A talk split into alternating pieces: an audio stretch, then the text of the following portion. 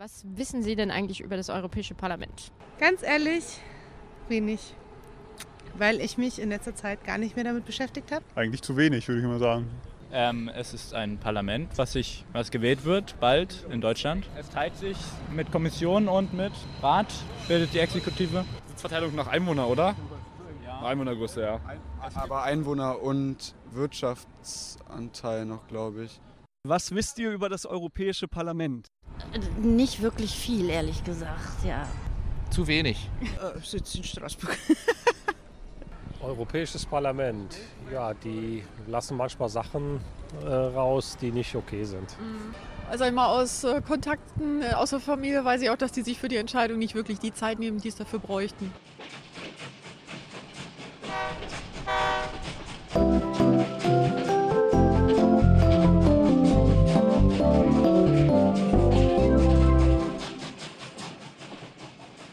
Hallo und herzlich willkommen zu einer neuen Folge vom Brüsseler Bahnhof, der Podcast-Reihe zur Europakampagne Jung und Wählerisch von Polis 180, dem jungen Grassroots Think Tank zur Außen- und Europapolitik. Ich bin Carla. Und ich bin Christine und wir freuen uns, dass ihr wieder mit dabei seid. Anlass dieser neuen Reihe bilden die Europawahlen, die in Deutschland am 26. Mai stattfinden. Ziel dieses Podcasts und unserer gemeinsamen Reise ist es, am Ende unserer Zugfahrt eine informierte Wahlentscheidung treffen zu können. Hierzu fahren wir jeden Monat andere Stationen an, an denen wir uns fragen, was es eigentlich heißt, Europäer zu sein, wo sich die EU überall in unserem Alltag bemerkbar macht, wie das Parlament aufgebaut ist und welche Parteien und Abgeordneten man überhaupt wählen kann. Aus den verschiedenen Waggons hören wir das Neueste aus der aktuellen Politik der Europäischen Union, gehen genauer auf einen Aspekt der EU ein und in unserem Salonwagen begrüßen wir interessante Gäste zum Tee. Egal, ob ihr zum ersten Mal wählt oder bereits alte Hasen seid, wir freuen uns, wenn ihr euch mit uns auf eine gemeinsame Reise begebt. In den beiden letzten Folgen haben wir uns mit dem Konzept der europäischen Identität auseinandergesetzt und uns genauer angeschaut, welchen Einfluss die EU eigentlich auf unser tägliches Leben hat. Jetzt sind es nur noch knapp zwei Monate bis zur Europawahl im Mai, was bedeutet, dass wir allmählich in die heiße Phase der Vorbereitung kommen. In den beiden nächsten Folgen werden wir uns deshalb mal genauer anschauen, worum es bei dieser Wahl eigentlich konkret geht. Dazu werfen wir in dieser Folge einen genauen Blick auf das Europäische Parlament. Wir gucken uns also an, wie es funktioniert, was der Unterschied ist zwischen dem Europäischen Parlament und einem nationalen Parlament. Wir schauen uns auch an, wie eigentlich gewählt wird und wie weit die Kompetenzen gehen vom Europäischen Parlament. Und in der nächsten Folge werden wir dann konkreter, was die einzelnen Parteien anbelangt, die im Parlament vertreten sind. Und wir gehen auf die Kandidaten ein, die ihr am 26. Mai wählen könnt. Wir wollen euch jetzt auch nicht länger auf die Folter spannen und legen gleich los.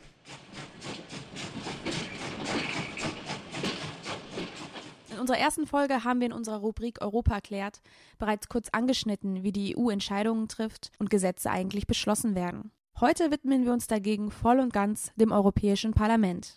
Während der Rat der Europäischen Union die Interessen der nationalen Regierungen und die Kommission die Interessen der Europäischen Union wahrt, vertritt das Europäische Parlament die Interessen der Bürgerinnen und Bürger und wird aus diesem Grund auch direkt von eben jenen gewählt. Momentan besteht das Europäische Parlament aus 751 Mitgliedern. Offizieller Sitz ist Straßburg. Andere Arbeitsorte sind Brüssel und Luxemburg. Gegründet wurde das Parlament 1952. Damals gehörte es noch zur Gemeinschaft für Kohle und Stahl und trug den Namen Gemeinsame Versammlung. Damals hatte es auch erst 78 Mitglieder. 1962 kam dann der nächste evolutionäre Schritt und das Parlament wurde zum Europäischen Parlament. Auch zu diesem Zeitpunkt wurde es noch nicht direkt gewählt, also von den Bürgern, sondern es wurden Gesandte geschickt, die erste direkte Wahl durch die Bürger erfolgte erst 1979. So, und wenn wir uns jetzt die Kompetenzen des Europäischen Parlaments angucken, dann dachte ich mir, machen wir es am besten, indem wir es vergleichen mit dem Bundestag, weil das das Parlament ist, das wir wahrscheinlich auch am besten kennen. Die drei großen Aufgabengebiete, das klingen erstmal gleich, beim Bundestag genauso wie beim Europäischen Parlament. Das ist die Gesetzgebung, das ist das über den Haushalt beschließen und das ist die Aufsicht über andere Organe. Das erste, Gesetzgebung. Das Europäische Parlament kann EU-Rechtsvorschriften beschließen. Das macht es in Zusammenarbeit mit dem Rat der Europäischen Union. Und es kann über internationale Abkommen und EU-Erweiterungen entscheiden. Soweit, so gut. Aber es gibt einen ganz entscheidenden Unterschied zum Bundestag und das ist, dass das Europäische Parlament kein sogenanntes Initiativrecht hat. Und das heißt, es kann keine Gesetzesvorschläge machen. Das kann nur die Kommission. Und das begrenzt die Macht der Gesetzgebung deutlich und verschiebt sie hin zur Kommission. Im Vergleich dazu, der Bundestag kann das sehr wohl machen, genauso auch wie die Bundesregierung und der Bundesrat. Die zweite ganz große Aufgabe des Europäischen Parlaments betrifft den Haushalt. Seit Inkrafttreten des Vertrags von Lissabon, also seit 2009, teilt sich das Europäische Parlament mit dem Rat der Europäischen Union die Befugnis, über den gesamten Jahreshaushalt der EU zu entscheiden. Dadurch hat das Parlament die Macht, Einfluss zu üben darauf, in welche Projekte Geld fließen wird und welche nicht und ob der Haushaltsplan im besten Interesse der Bürger steht. Und hier finden sich auch Parallelen zum Bundestag. Denn auch dieser hat die Macht, einen Haushaltsentwurf, welcher vom Finanzministerium erstellt wird, entweder abzulehnen oder anzunehmen. Und die dritte Aufgabe ist die demokratische Kontrolle der anderen EU-Organe. Und warum jetzt demokratisch? Naja, weil das Europaparlament das einzige Organ ist, das demokratisch gewählt wurde und es soll deswegen die anderen nicht gewählten Organe, wie gerade die Kommission, kontrollieren. Darauf eben, dass sie sich an die Gesetze hält und auch sonst keinen Mist macht. Die zwei schärfsten Schwerter der demokratischen Kontrolle, sozusagen die zwei größten Instrumente, mit denen das Europäische Parlament Einfluss nehmen kann, sind der Untersuchungsausschuss und das Misstrauensvotum. Und das Europaparlament kann genauso wie der Bundestag Untersuchungsausschüsse einrichten. Es laufen gerade zwei. Einmal zu den Panama Papers, da ging es, ihr erinnert euch vielleicht noch, um Steuerhinterziehung, Steuervermeidung. Und der zweite Ausschuss, da geht es um die Manipulation von Emissionswerten. Ne? VW lässt grüßen. Und jetzt kommt's, das ist erst der fünfte Untersuchungsausschuss in der Geschichte des Europaparlaments in der Geschichte des Europaparlaments. Das bedeutet, das Parlament hat seit 1992 das Recht, solche Ausschüsse einzurichten. 26 Jahre lang hat das Europäische Parlament schon die Macht dazu, einen Untersuchungsausschuss zu bilden. Und in dieser ganzen Zeit sind erst fünf Ausschüsse gebildet worden. Zum Vergleich, im Bundestag alleine in dieser Wahlperiode gibt es fünf Untersuchungsausschüsse. Das Europäische Parlament kann auch ein Misstrauensvotum gegenüber der Kommission aussprechen, genauso wie der Bundestag das gegenüber der Bundesregierung machen kann und die beiden somit zum Rücktritt zwingen. Allerdings braucht das Europäische Parlament dafür eine Zweidrittelmehrheit, während der Bundestag nur eine normale Mehrheit braucht. Das heißt, zwei Drittel ist schwerer zu erreichen als eine normale Mehrheit. Das ist in der Geschichte des Europäischen Parlaments noch nie vorgekommen, dass so ein Misstrauensvotum mit einer Zweidrittelmehrheit angenommen wurde. Allerdings ist die Kommission 1999 einmal geschlossen zurückgetreten, allein weil das Europäische Parlament mit einem Misstrauensvotum gedroht hat. Sie haben es angekündigt und daraufhin hat die Kommission gesagt, okay, wir treten zurück. Jetzt gucken wir uns an, wie sich das Europaparlament eigentlich zusammensetzt. Konkret, wie wird eigentlich gewählt? Bundestag alle vier Jahre, wissen wir hoffentlich. Europaparlament alle fünf Jahre. Schon mal ein kleiner Unterschied. Es gibt so Wahlgrundsätze, da sind sie sich eigentlich recht ähnlich. Erstmal, alle, die im Wahlalter sind, dürfen wählen. Das nennt man allgemein. Es ist eine direkte Wahl, das heißt, es gibt keine Zwischenmänner oder Frauen, wie es in den USA ist, die dann für einen wählen. Es ist auch geheim, man muss niemandem erzählen, für wen man gewählt hat. Und es ist frei, niemand darf Druck auf dich ausüben in deiner Entscheidung, wen du wählen willst. Aber, und das ist ein kleiner, aber feiner Unterschied, anders als in den Wahlen zum Bundestag gibt es keine Gleichheit der Stimme. Das heißt, normalerweise meine Stimme zählt genauso viel wie deine Stimme. Das ist ein Grundsatz, den man auch kennt unter One Man, One Vote oder One Woman, One Vote und ist, ist ganz fundamental für viele Demokratien, so wie wir sie kennen. Das ist im Europaparlament ein bisschen anders. Im Europäischen Parlament richtet sich die Anzahl der Sitze eines Landes nach der Anzahl der Einwohner. Deutschland hat zum Beispiel mit 96 die meisten Sitze. Malta als kleinstes Mitgliedsland hat dagegen sechs Sitze. Schaut man sich jetzt die Verhältnisse dazu an, also die Gewichte der Stimmen, dann sieht man, dass auf einen deutschen Sitz 810.000 Einwohner kommen während auf einen Sitz für Malta nur 67.000 Einwohner kommen. Aber ich möchte noch mal eine Lanze brechen für die, die Verhältnisse. Man muss auch bedenken, dass Deutschland eben schon das größte Land ist und Malta mit sechs Stimmen oder sechs Sitzen nie irgendeine eigenständige Mehrheit im Parlament bekommt, aber alle Gesetze, die im Europäischen Parlament beschlossen werden, natürlich auch für sie gelten. All das, was wir gerade gesagt haben, zeigt, dass das Europäische Parlament nicht unbedingt genauso funktioniert wie zum Beispiel der Deutsche Bundestag. Viele EU-Kritiker sprechen deshalb von einem Demokratiedefizit in der Europäischen Union. Demokratiedefizit, das heißt einfach, dass es eine mangelnde Legitimation für das politische System in der EU gibt, da nicht die gleichen demokratischen Standards gelten wie in Nationalstaaten. Dieses Defizit gründet sich auf mehrere Vorwürfe. Ich äh, pick mir jetzt mal drei raus und gebe euch einen kleinen Faktencheck, sodass ihr auf der nächsten Party schon mal drei Fakten über die EU anbringen könnt. Und zwar der erste Vorwurf, das Europäische Parlament ist kein echtes Parlament, weil es kein Initiativrecht besitzt. Und das haben wir gerade schon mal angesprochen. Ja, es stimmt, das Europäische Parlament hat kein Initiativrecht für ein Gesetz, aber das Europäische Parlament kann die Kommission dazu auffordern, eine Initiative zu einem bestimmten Thema zu machen. Und von diesem Recht macht das Europäische Parlament auch sehr oft Gebrauch. Der zweite Vorwurf ist, dass das Europäische Parlament kein echtes Parlament ist, weil in vielen Bereichen noch die Kompetenz fehlt, abstimmen zu dürfen und mitreden zu dürfen quasi. Und das stimmt auch, das lässt sich nicht leugnen. Seit dem Lissabonner Vertrag, der 2009 in Kraft getreten ist, wurden zwar die Gesetzgebungstätigkeiten mehr und mehr zwischen dem Rat der Europäischen Union und dem Parlament geteilt, aber es gibt immer noch viele zentrale Bereiche, bei denen das Parlament nicht umfassend beteiligt ist.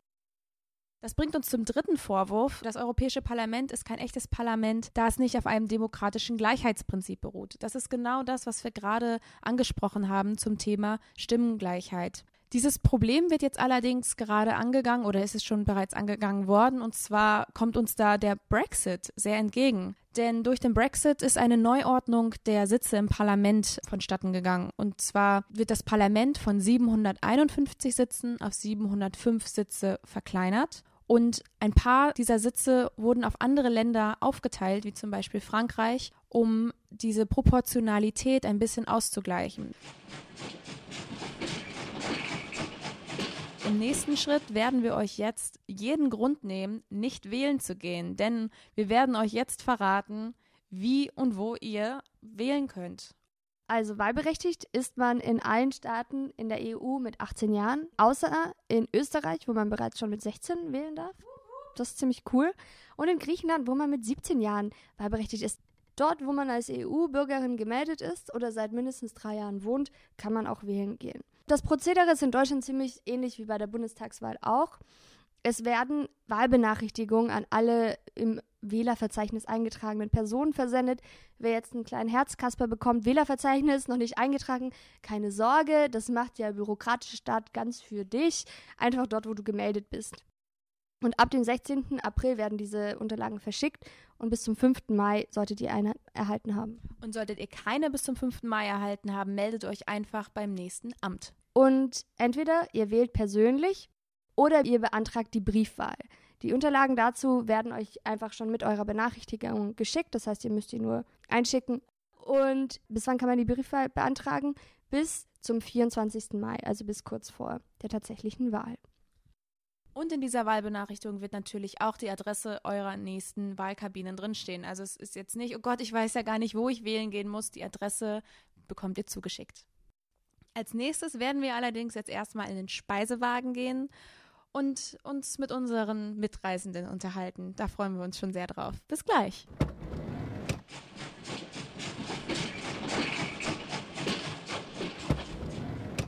Ich sitze hier mit Liz Pender und Jill Knüpper. Hallo. Hallo. Sie arbeiten im Verbindungsbüro des Europäischen Parlaments hier in Berlin. Könnten Sie vielleicht ein bisschen erzählen von Ihren Aufgaben und von den Aufgaben des Verbindungsbüros? Ja, hallo, ich heiße Liz Pender. Ich arbeite hier im Verbindungsbüro des Europäischen Parlaments und betreue die Jugendprojekte. Und mein Name ist Jill Knöper und ich bin hier, um den Online-Part der Diesmal wähle ich Kampagne zu koordinieren im Verbindungsbüro. Genau, ja, erstmal herzlich willkommen im Europäischen Haus hier am Brandenburger Tor in Berlin. Das ist der gemeinsame Sitz des Verbindungsbüros des Europäischen Parlaments und der Vertretung der Europäischen Kommission in Deutschland. Viele in Berlin kennen das Gebäude vielleicht, weil wir im Erdgeschoss eine multimediale Dauerausstellung haben, das Erlebnis Europa. Wir arbeiten, wie schon gesagt, im Verbindungsbüro des Europäischen Parlaments. Das heißt, wir führen die Arbeit des Europäischen Parlaments in Deutschland aus. Wir sind ein Informationszentrum für die Bürgerinnen und Bürger in Deutschland. Es gibt in jeder Hauptstadt in der EU ein Verbindungsbüro und in den größeren Mitgliedstaaten gibt es auch ein regionales Büro. Also es gibt auch in München ein Büro. Und hier in Berlin gehen wir auf alle Anfragen der Bürgerinnen und Bürger ein. Wir beantworten Fragen zum Europäischen Parlament und zur EU. Wir helfen bei Recherchen. Wir erstellen Publikationen. Wir organisieren viele Veranstaltungen zu verschiedenen europäischen Themen, zum Beispiel die Bürgerforen, Veranstaltungen hier im Haus, zum Beispiel zum Frauentag, zu verschiedenen äh, europäischen Anliegen. Wir halten auch Kontakt zu den Medien und organisieren Pressekonferenzen für Journalisten. Äh, wir hatten zum Beispiel vorletzte Woche eine große Pressekonferenz zum Urheberrechtsreform dass wir versuchen auch ähm, den Kontakt mit Journalisten aufzuhalten. Und generell informieren wir zu allem, was das Europäische Parlament macht. Also ich betreue konkret die Jugendprojekte des Verbindungsbüros. Wir haben verschiedene Angebote für Jugendliche. Ein Programm, das wir vor drei Jahren gestartet haben, ist das Programm der Botschafterschulen für das Europäische Parlament. Das ist ein Netzwerk von engagierten Schulen. Dann organisieren wir auch mit jedem Landtag in Deutschland das Europäische Jugendforum. Momentan arbeiten wir auch gerade an dem Euroscholar-Wettbewerb. Das ist für 16- bis 30-Jährige, die sich europäisch engagieren und alle zwei Jahre die deutsche Teilnahme an dem European Youth Event das sind so die Hauptprojekte, aber wir, wir haben natürlich auch ganz viel anderes für Jugendliche und ich würde dann auch immer sagen, wenn Jugendliche Interesse haben am Parlament oder sich einfach informieren wollen, dann können sie uns einfach anschreiben, anrufen, besuchen und äh, wir informieren gerne. Und natürlich vor der Europawahl machen wir dann noch ganz viel mehr. Frau Knöper, können Sie uns ein bisschen von Ihrer Arbeit erzählen und der Diesmal wähle ich Kampagne? Ja, sehr gerne. Ich koordiniere den Online-Part der Europawahlkampagne Diesmal wähle ich.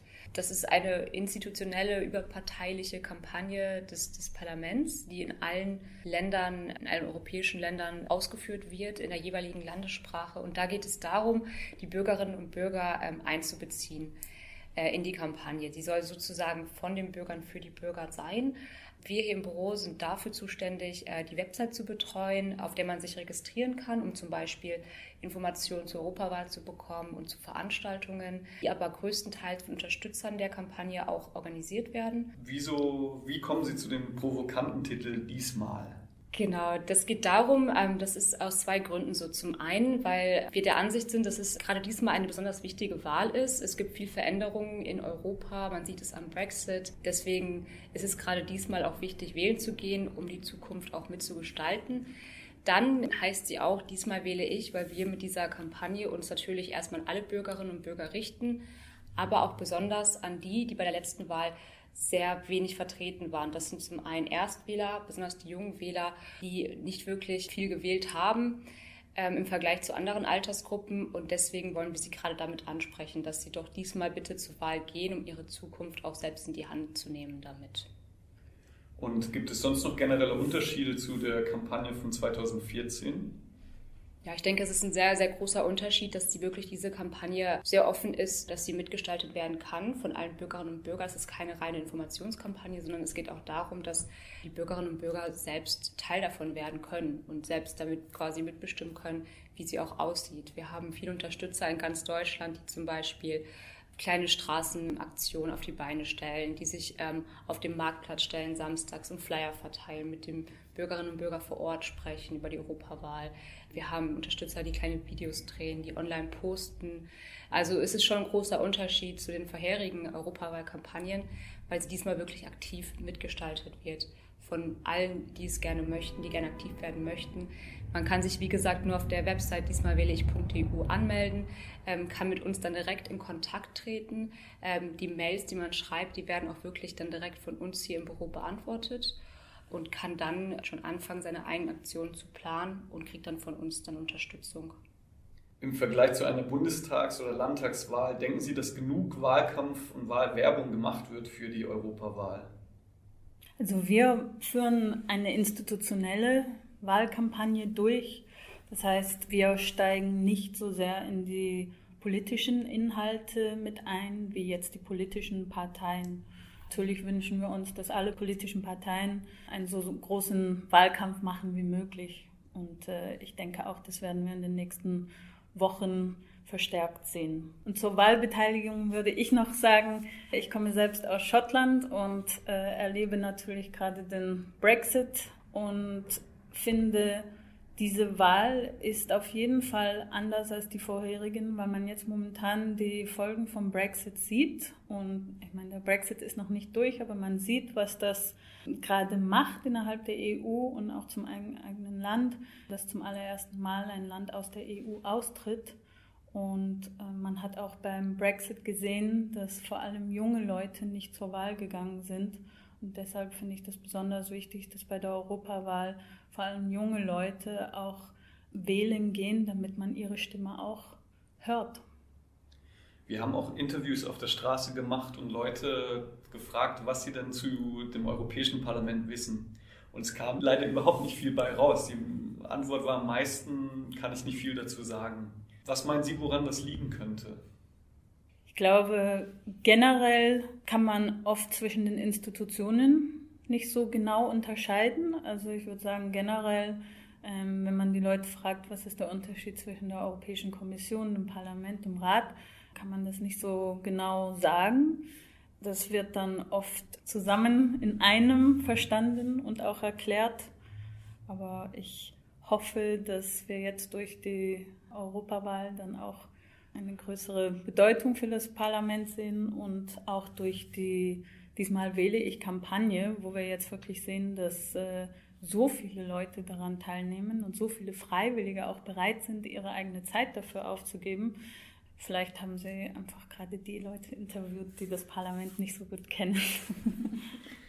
Und können Sie mir was zu kommenden Veranstaltungen vielleicht sagen, zu den nächsten Wochen, nächsten Monaten vor der Europawahl? Ja, speziell zu diesmal will ich Kampagne haben wir wirklich sehr viele Veranstaltungen, das mindestens wöchentlich, die wir alle auf der diesmal ich.eu Website äh, ankündigen. Das sind viele Veranstaltungen, die von Unterstützern ins Leben gerufen und organisiert werden. Dazu zählt zum Beispiel ein Workshop, wie man denn wählen geht überhaupt. Gerade für Erstwähler sehr interessant bestimmt, die noch nie vorher wählen gegangen sind. Diesen Workshop bieten wir auch auf Englisch an für Leute, die ähm, aus einem anderen EU-Land kommen, aber hier in Deutschland leben und jetzt nicht genau wissen, wie sie wählen können, was natürlich trotzdem möglich ist, aber ein bisschen anders ist als jemand, der in Deutschland wohnt und auch Deutscher ist. Das bieten wir zum Beispiel an. Es gibt ganz viele Straßenaktionen in ganz Deutschland wo ähm, wir Unterstützer treffen, man zusammen Flyer verteilt, Leute anspricht. Es gibt viele andere Treffen, Wahlpartys zum Beispiel, die wir auch organisiert haben oder mit Unterstützern zusammen planen. Also wir haben wirklich eine ganz große Bandbreite, die sich auch wirklich fast täglich ja, nochmal aktualisiert. Wie gesagt, auf der Website diesmal wähle ich.eu ist alles zu finden. Danke für das Interview. Das war unsere Station im Verbindungsbüro des Europäischen Parlaments in Berlin. Wir fahren jetzt weiter. Ihr hört Brüsseler Bahnhof, den Podcast von Polis 180.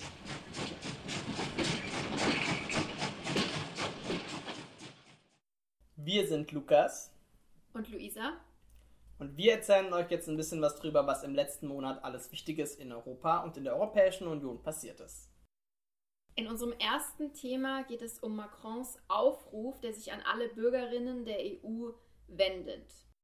Unter dem Titel Für einen Neubeginn in Europa erschien ein Brief Macrons in 22 Amtssprachen der EU. Dieser schließt an die Rede an, die er 2017, kurz nach seiner Vereidigung als Präsident, an der Pariser Universität Sorbonne gehalten hat und die große Beachtung fand. Macrons Brief an die Europäer erschien jetzt in vielen großen Zeitungen, in Deutschland unter anderem in der Welt. In diesem Brief inszeniert sich der französische Präsident einmal mehr als Retter der Europäischen Union. Irgendwo zwischen Opportunismus und Mut bringt er in jedem Fall die Debatte in Schwung. Und das ist gut so, denn er zeigt klare Kante gegen eurokritische und populistische Stimmen, gegen die Orbans und Salvinis. Was wird denn konkret gefordert in diesem Brief? Also Macron stellt viele Forderungen auf. Zum einen möchte er einen europäischen Mindestlohn einführen, der sich am mittleren Einkommen des jeweiligen Mitgliedstaates orientiert. Außerdem möchte er die europäischen Außengrenzen besser schützen und die Militärausgaben erhöhen. Gleichzeitig möchte er auch gleichen Lohn für gleiche Arbeit am gleichen Ort einführen. Und damit gibt er zu, dass bestehende Regelungen zur Entsendung von Arbeitnehmerinnen noch nicht ausreichend sind. Damit legt er wieder mal viele, jetzt nicht mehr so ganz frische, aber dennoch konkrete, spannende Forderungen auf den Tisch. Entscheidend wird sein, was die europäischen Regierungen jetzt daraus machen, denn Europa ist kein Singleplayer-Game.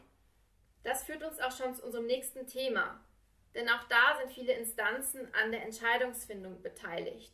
Und zwar geht es um die neue EU-Richtlinie zum Schutz von Whistleblowern. Whistleblower, Whistleblower. Worum geht's denn da, Luisa? Da geht es um die Weitergabe von Informationen über illegale Geschäftspraktiken oder Tätigkeiten von Institutionen, die die Gesellschaft gefährden. Es geht also um Geheimnisverrat, der Schweigeverpflichtungen bricht, um das öffentliche Wohl zu schützen. Ein sehr bekanntes Beispiel dafür ist der Whistleblower Edward Snowden, der im Sommer 2013 die Abhörpraktiken des US-amerikanischen Geheimdienstes NSA offenlegte. Doch beim Whistleblowing ist es nicht immer wie im Film.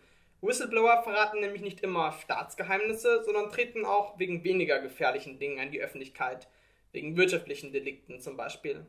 Und ganz wichtig, manche Whistleblower verfolgen auch ihre eigene Agenda. Denen geht es dann nicht wirklich um das große Ganze und das Allgemeinwohl, sondern um ihre persönliche Profilierung. Die EU hat sich schon im April 2018 dazu entschlossen, Whistleblower besser zu schützen und Mindeststandards einzuführen, da es bis dato gar keine EU-weiten Regelungen zu diesem Thema gab. Seither ist das europäische Gesetzgebungsverfahren im Gang. Am Anfang stand ein Gesetzgebungsvorschlag durch die Europäische Kommission. Über den waren das Europäische Parlament und auch die Zivilgesellschaft sehr froh, denn die hatten eine EU-weite Regelung schon jahrelang gefordert. Insbesondere das Parlament hat den Vorschlag und einige Bestimmungen darin bis zur endgültigen Entscheidung wie eine Löwenmama verteidigt. Insbesondere den Aspekt der Wahlfreiheit. Laut dem ursprünglichen Vorschlag sollten Whistleblower nämlich die Möglichkeit erhalten, sich mit ihrem Anliegen straffrei an die Öffentlichkeit zu wenden, ohne vorher bei ihrem Vorgesetzten intern vorstellig zu werden.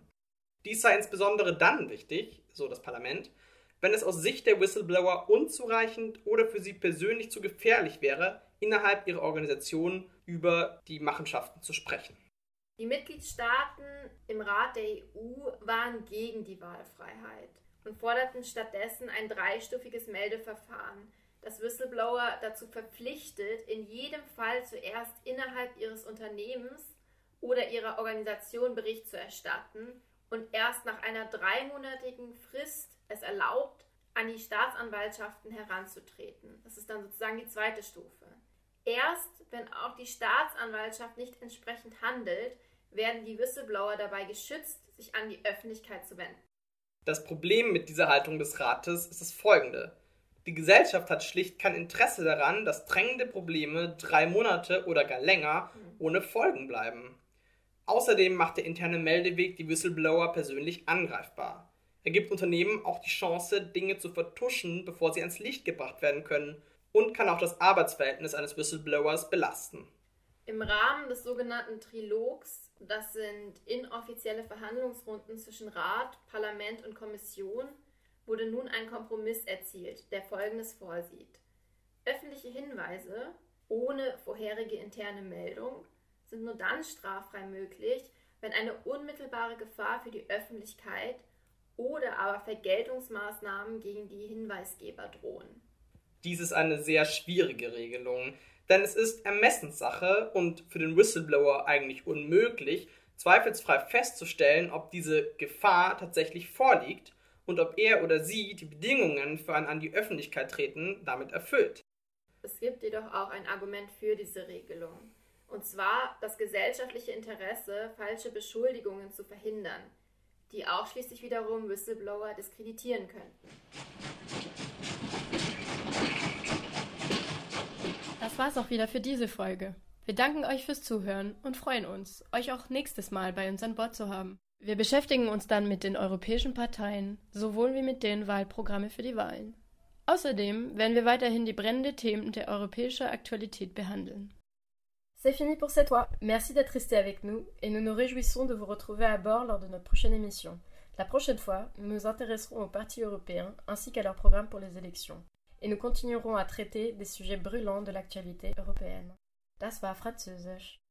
Hat euch der Podcast gefallen? Falls ihr noch Fragen, Kommentare oder Anregungen habt, schreibt uns gerne an. Bevor ihr aussteigt, hier nochmal der Hinweis, dass die Meinungen ausschließlich die der Autorinnen und Autoren sind. Brüsseler Bahnhof ist eine Produktion von Polis 180, dem außen- und europapolitischen Grassroot Think Tank. Mehr Infos über den Think Tank finden Sie auf der Internetseite polis180.org, Facebook oder Twitter.